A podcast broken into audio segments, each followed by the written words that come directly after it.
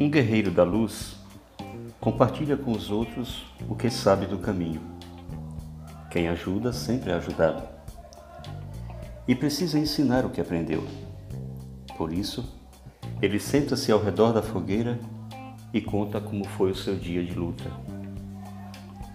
Um amigo sussurra: Por que falar tão abertamente de sua estratégia? Não vê que agindo assim, corre o risco de ter que dividir suas conquistas com os outros?